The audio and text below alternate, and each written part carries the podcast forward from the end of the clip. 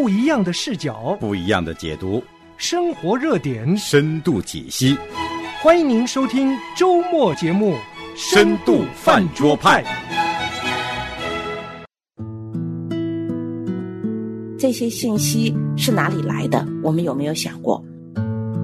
人的框架实际上不能完全的显明出事情的本质来，就需要我们自己有一些有一些方法和路径，有一些专业的判断。Hello，大家好，欢迎来到我们深度饭桌派热点上不停，我是王海伦。我们深度饭桌派呢，一年多来啊，各样的话题都在聊，各样的呃现象呢，也在给大家进行一些解读。当然，我们的解读更多的是从这个信仰的角度，嗯、但是呢，特别是最近呢，我就发现很多。事件就是热点事件呢，它有个特点，就是很多热点事件呢，我们为什么不能第一时间跟进？就是因为发现有很多的反转，啊，今天的网络词语哈叫什么反转？就是有时候不能确定，从我做节目来讲，我不能确定那个事情是真还是假。啊，我不能马上的跟进，是我需要等待一段时间。可是，在等待的过程中，又老听到什么反转再反转，哇！所以今天对于资讯、对于信息的辨别，就呃非常的凸显，就是到底我们怎么样子能够知道，在这个信息满天飞的时代，我们如何能抓住事情的真相和去了解事情的真相。所以呢，这也是呃我们这一期的主题。那当然了，呃，王海伦呢一个人是撑不起这么大的主题的，所以我们请到两位嘉宾。我们的两位嘉宾呢，特别是在新闻这方面呢，有自己的呃这个专业啊，是这方面的专业从业者。嗯，啊，我们先跟他们打声招呼。你好，虫虫。你好，Helen。你好，文士。你好，，Helen。嗯。呃，我们今天呢这个话题呢的两位嘉宾呢是第一次来到我们节目，呃，邀请他们也挺荣幸的啊，因为呢，呃，特别是谈到新闻，我如果我们把这个话题局限在这个信息方面的话，那一定会呃谈到今天的这种啊、呃、铺天盖地的新闻。那个两位呢也是这方面的专业人士，所以呢，海伦就可以和你们。呃，更多的来畅谈一下，在今天这个后真相时代，我们能不能知道真相？我们能不能接近真相？呃，我们之前这个饭桌派在大概刚开播的时候，我们做了一期这个关于谣言的有一期节目啊、就讲到了呃，特别是现在朋友圈啊哈，也经常看到大家转发一些这个热点、转发一些新闻的时候呢，其实有一些后面可以看出来是谣言。那当然，咱们国家的政策呢，也对这个谣言也是有很大力度的打击的，因为确实有很多谣言。可是呢，作为呃一般的民众来讲哈。我们都不知道那个是谣言还是真相，那个是假的还是真的啊，所以也没有这个判断力，以至于现在有一些话题，呃，还能成为一个分裂的话题，就使得原来本来挺好的，甚至一家人呐、啊、或者同学呀、啊，哎呀，就是因为一个话题或者是一个观点呐、啊，就造成了分裂，反目成仇。对，啊，所以现在有个话语叫什么？就是呃，最亲的人不是亲人，是三观相近的人。那我不知道两位哈，两位对这种信息爆炸，呃，这个后真相时代，两位对这种信息的真和假有没有什么啊、呃、自己的体会呢？我们先问一下虫虫。呃，Helen 你好，嗯、呃，那个我觉得这是一个非常有意思的话题。嗯，就是在后真相时代，我们能探究真相嘛？那个，所以当你跟我提到想来做这一期节目的时候，啊、呃，让我想到了很多很多，有很多很多案例，我觉得好像都是可以给大家分享的。嗯，一个方面哈，我们觉得，因为我们的确面临这样的一个现实，就是我们现在因为随着我们的社交媒体的这个发展，我们就发现那个在社交媒体里面有大量的这些信息，这些信息。是哪里来的？我们有没有想过？呃，然后生产这些信息的动机是什么？嗯嗯嗯，我觉得我我看到的哈，呃，应该是说，嗯、可能很明显的呃一点就是我妈妈，呃，我妈妈经常 跟我转一些这个信息，在我我一看我就能明白那就是谣言。啊，比如说在抖音里面、啊，那个背景看起来就像新闻联播，然后那个主播呢也是字正腔圆哈，那个声调也像新闻联播的声调，然后呢就会 呃生产一些这个呃新闻，比如说最明显的是什么关于新冠呐、这样的一些信息哈，新冠从哪里来呀？好，那那么这些信息的话，我我觉得我作为一个专业人士，我是能够分辨的，那我就要跟我妈妈讲，但是我妈妈。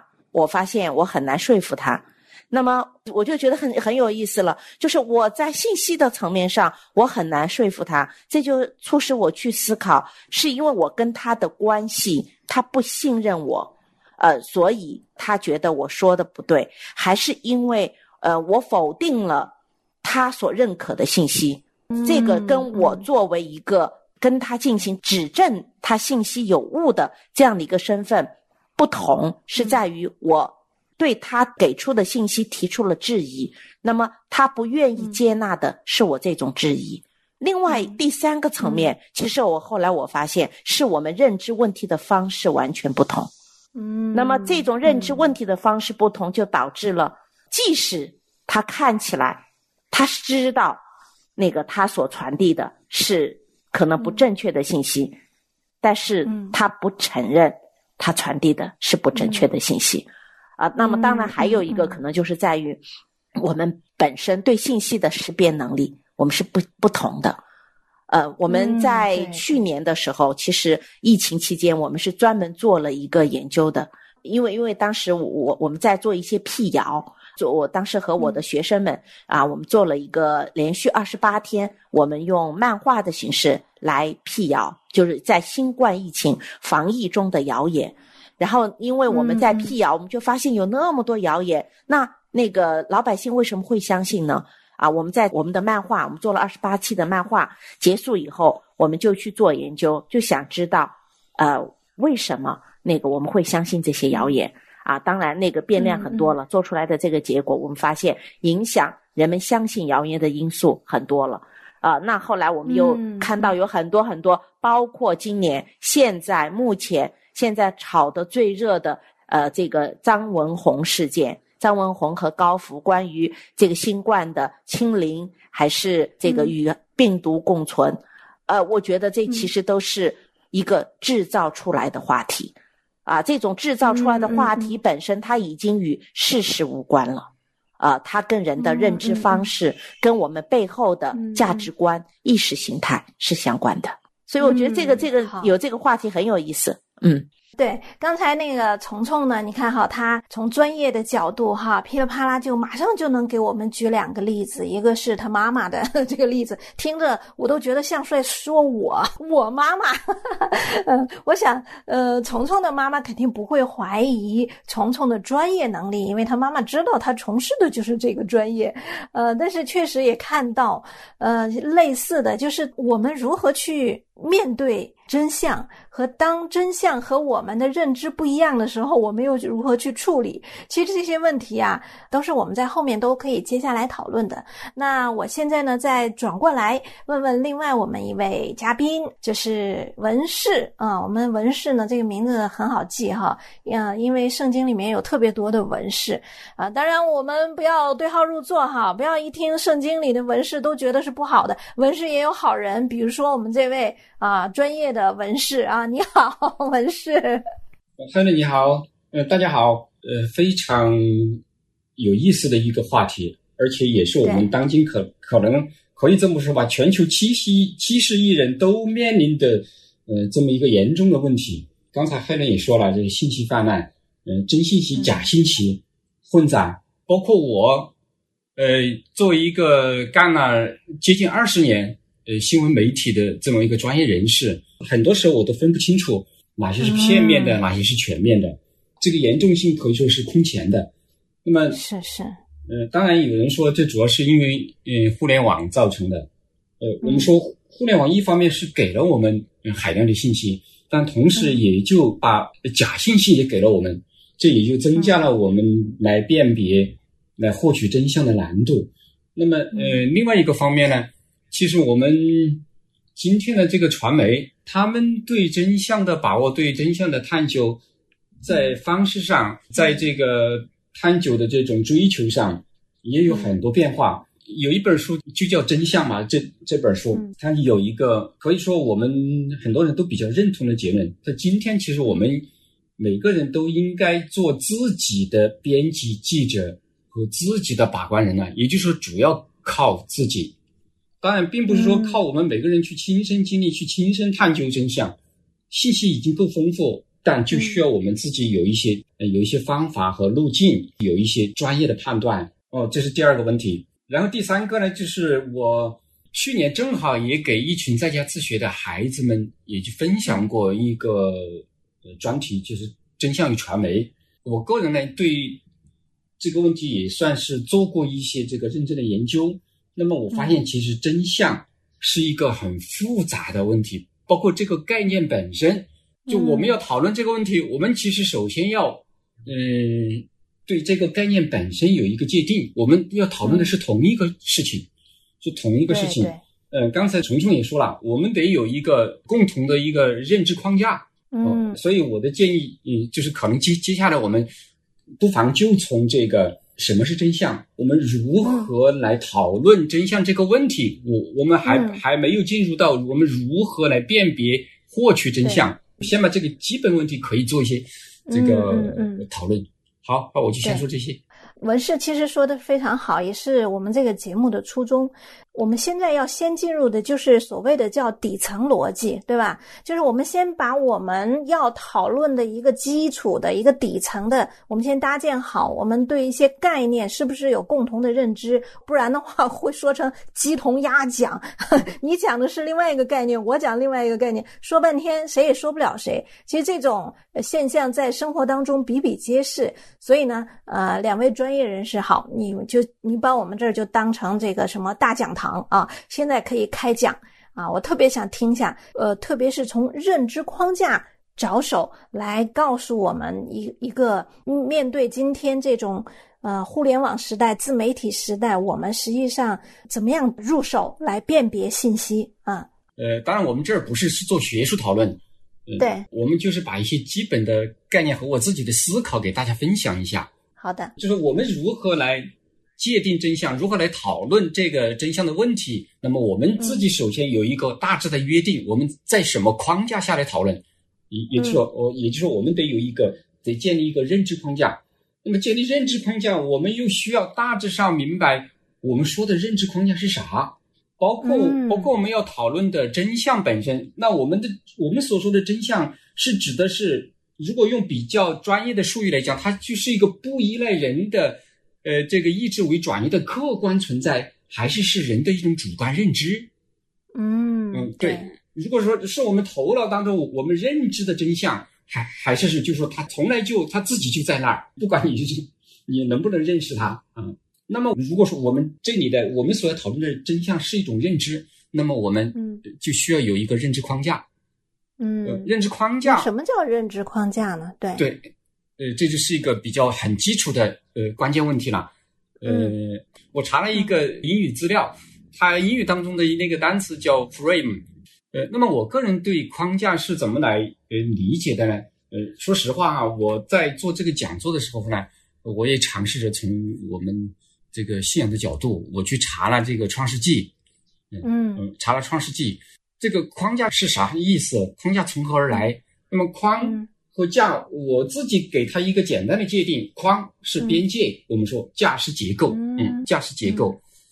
那么，如果说让我给它下一个呃这个定义的话，我认为框架就是上帝创造这个世界确定的一个范围、秩序与结构。创世纪的第一章如果没有框架，这世界将一片混沌。第一章第一节吗？起初，神创造天地。地是空虚混沌，渊面黑暗，神的灵运行在水面上。对，对，对，所以我我的意思就是，上帝创造这个世界，包括后来上让嗯亚当去给这个给这个世界的万物来命名，其实他都是在继续在建构一种框架。嗯嗯，所以总而言之，我认为这个框架是来自上帝。就是刚才你说的框架，就是上帝创造这个世界确定的范围、秩序和结构，和结？构，嗯，它呃，我觉得挺有意思的这个，如果没有上帝给这么一个框架，那嗯它将是一片混沌。嗯，是的，好，我是这样想的，我觉得文士所提出的这个框架哈，他对框架的理解非常有意思，嗯、那个已经超越了我们在我们自己的学科当中。在呃传播学和社会学当中，我们对框架的定义，但是呢，它也有相似的地方，就是在传播学里面会认为框架就是它主要是指的在我们信息的生产过程当中，所以它其实强调的是在传播学，或者是说社会学，或者我们在新闻生产的过程当中，它强调的是在生产。那么在生产过程当中，你的选择啊，然后你舍弃了什么，你选择了什么，你强调了什么，这样的一种标准。嗯哎，其实呃有相似的地方哈。刚才文士所提到的，当然他是在另外一个层面上，他提到的是上帝创造这个世界所确定的范围、秩序和结构。那我们把它放到信息生产这个里面，它其实是指的在信息生产这个环节里面的范围、秩序和结构。嗯。我是从文士刚才说的，其实我是能我能理解到一个意思哈，嗯 就是这个世界，这个世界是有秩序，是有结构啊、也是有一些呃规则在里面的。对，呃，我再举个例子吧，比如说我嗯正、我正好我手边有一本圣经，大家也可以想一想，用可以用自己的语言来描述。如果我要问、嗯这是什么，我们会怎样回答呢？一本厚厚的，的嗯，对，如果你你你们两位可以会怎么来描述？简单的，呃，简单的，一嗯，一句话，你说它是它是什么？它是一本书，呃，我会说它是一个长方体。其实我们对这个问题的回答，其实就是我们的框架。对我，我是想说，你你怎么回答它的？其实你背后是有一套认知框架。当我我说它是一个哦长方体，其实我是在从它的形状的这个认知框架里面去讨论它。对对对，我说它是一本书，我是在从它的一个物理的一个概念上在讨论它。对我我们说它是一本圣经，可能主要是从它的内容上，是不是？嗯嗯，对对对，对，所以就请继续说我举这个例子的意思，就是我们马上就需要我们建立一个认知框架，建立一个认知框架，就是我们在一个什么框架下来讨论这么一个真相的问题，好，就可以建立我们双方共享的同一个认知框架。嗯。呃，那个我想补充的是，嗯。其实文氏刚才讲到的嗯。是框架的两个方面，一个方面是从、嗯。呃我们这个呃世界或者我们在创造、制造、生产呃一个事物的时候，那么我们所遵循的一种逻辑结构，呃，或者是说它的边界规则。呃嗯，那么当嗯刚才文士举到的另外一个例子，我们怎么来认识他身边的这本圣经的时候，是站在另外的一个角度了。它不是指的生产的角度，不是指的创造一个事物的角度，而是指的我们嗯认知和理解一个事物的角度。它的嗯它的这个主体变了，本来的主体是嗯创造者、生产者，生产者和创造者他们在生产一个呃这个事物的时候，或者是创造呃一项东西的时候，那么他所遵循的嗯规则。那么现在我们怎么去嗯讨论这个圣经是什么的时候，其实是考验的我们作为一个呃使用者，或者是说我们其实是种从信息的接受者的角度来看，我们的主体变了，一个是生产者，一个是接受者。嗯呃，其实我我还想表达是是这么个意思，就是说我们的这个框架的来源是上帝创造的，但是上帝也嗯给了我们这个自由意志和给了我们认知能力，所以嗯我想说的是，其实我们人类也在不断的发明和创造我们自己的框架，我们人的框架。好，这人的框架，我们接下来就会进入我们所说的真相是什么？真相从何而来？嗯那么我我这儿顺便再举个，呃，我们自己究竟创造了一些什么样的典型的框架？有一些有意思的理论哈，但可能呃没有做这个专门研究的不是太了解。有一个哲学家叫边沁的，他说我们呃人类创造了这个整个世界就是一个就像一个圆形的监狱，嗯，圆形的监狱，包括福柯也说了，我们人就是在在这个圆形的监狱当中丧失了自己的人性，死去了。呃，当福柯说的更进一步、更深刻啊，他说我们今天的你看，医院、军营、学校、工厂、行政机构、这一系列，我们都可以把它看作是人我们自己建立的这么一个框架。当然这，这已经超出了这个认知框架的这个概念了。嗯，那么，嗯我们自己的这个框架，就整个社会如同一座大监狱。好，我我举这几个例子，就是说，我们人类给我们自己创造了人的框架，人的框架离上帝的框架究竟是越来越接近，还是嗯越来越远？嗯这是一些比较根本的问题。好嗯好，我我们我先说到这儿。嗯嗯，我在想，你提出这个问题在，呃，人的框架和上帝的框架，你是不是目的是想让我们知道，啊、人的框架实际上不能完全的显明出事情的本质来，对，是吗？呃，很好，很好，我就是想说，所以说人嗯，如果我们要把真相绝对化的话，那嗯那就是我们后面会讨论的。我认为人永远不能获得完整的真相，这是一个基本结论啊。我们后面可能会慢慢的这样围绕这些有意思的来讨论。那么我这儿想说的就是，上帝给了我们这个，上帝创造这个世界，他给了我们一个框架，同时他又用启示的方式让我们来认识这个框架。嗯上帝给我们的启示，给我们的框架是什么？就是我们手边这本书《圣经》，我们我认为我们应该遵循的框架。那个我我赞同呃文士的这个说法哈，嗯、其实是呃我们的这个框架，人的框架或者叫人，我们把它称为人的认知框架和神创造这个世界的框架。嗯，有很大的差异。就说我们人是有限的，我们没有办法去呃完全的认知神创造这个世界呃它的一些奥秘，然后它的一些规律，呃，我们是没有办法完全认知的。这是我们我们存在的这个差距。这也就是说，我们先设定一个前提，就是无论，就是说，嗯，在今天，无论我们用理性建构起怎样的一个理解框架或者判断框架，它都是有边界的，它离那个真实的啊、真正上帝呃创造的这个世界的这个原本的框架，实际上是有一定的距离的，这是我们必须呃设定的一个前提。以至于我们在讨论什么是真相的时候，我们能区分出那个绝对的真相和啊、那个我们不断的趋向真相趋向，啊、对对对，嗯，对我就是是我也就是想想想表达这个意思。其实刚才文士哈这样提到的话，就有两个概念出来了，一个是真理，一个是真相。对，很好。哎呃那个，嗯我们接着可以往下再延伸一下。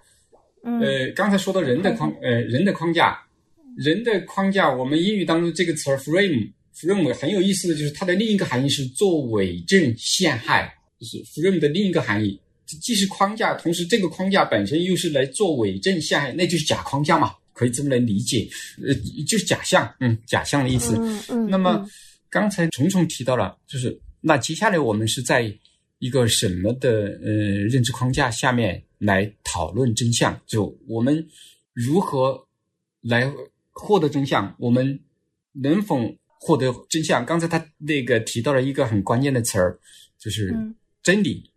嗯，真理那个很有意思哈，那个 呃，我也跟学生上课，因为因为我跟学生讲社会科学研究方法，然后呢，我们就会讲到科学，呃，就会讲到客观，啊，所以呢，我们嗯会用一句话，呃，是实践是检验真理的唯一标准。那如果我们从这句话来判断，呃，我会在课堂上呢，就让学生去查什么是真理，啊，然后很有意思，那个马上他们查到以后有各种不同的答案，但是通常最先跳出来的那个答案是永恒不变的。那这样的话，实践它其实是存在着短暂性，呃，它也存在着临时性，啊、它也存在着有限性。所以，一个有限的、短暂的、临时的这样的一种社会的活动，它能够去衡量永恒不变的吗？啊，所以嗯我们从概念，我们也就是从概念解读嘛哈。做任何研究的第一步就是概念解读，所以从这个角度来看的话，我们就觉得啊，这句话有它的局限性啊呃，所以我们就提到这个真理本身，它是什么？它就是永恒不变的，而真相呢，它就是指的事物本来的面目啊，客观存在的嗯真实的情况。对，呃，嗯当然还有一种对真理的解释，认为是这些客观事物和规律在人的头脑当中的反应。那么这种反应就意味着什么？它就有主观性了。对，所以对真理，我们有两种认识。第一种，我们认为它是神创造的、永恒不变的，嗯嗯那个就是真理。嗯那么第二种呢，就是指的客观事物在人头脑中的反应，所以它就变成了一个主观的东西了。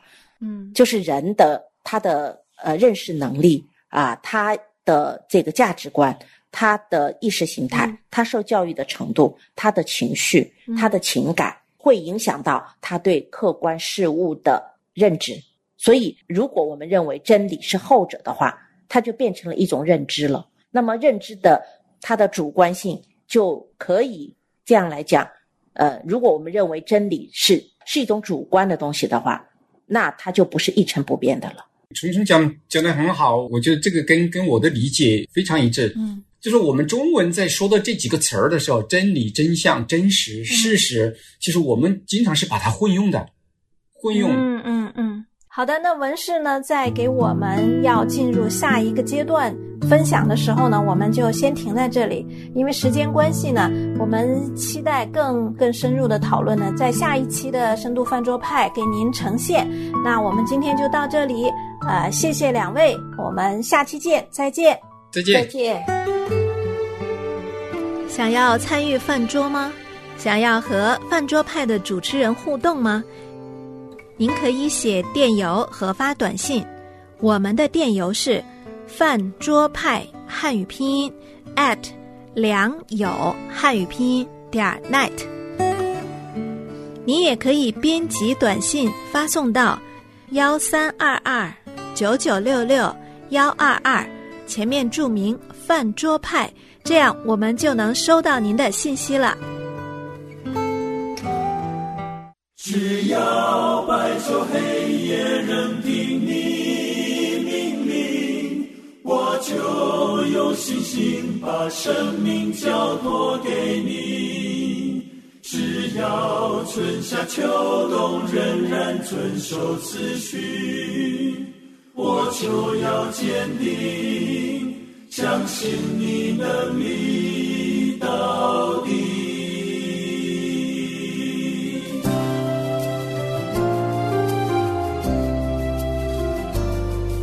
然间暴风雨，无法抗拒，大地留下璀璨痕迹。雨过天晴，当阳光再起，生命重新展现奇迹。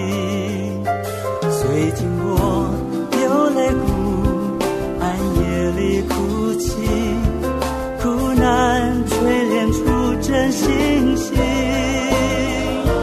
你心事不介意，你话语永远坚立，从创世到如今掌权柄。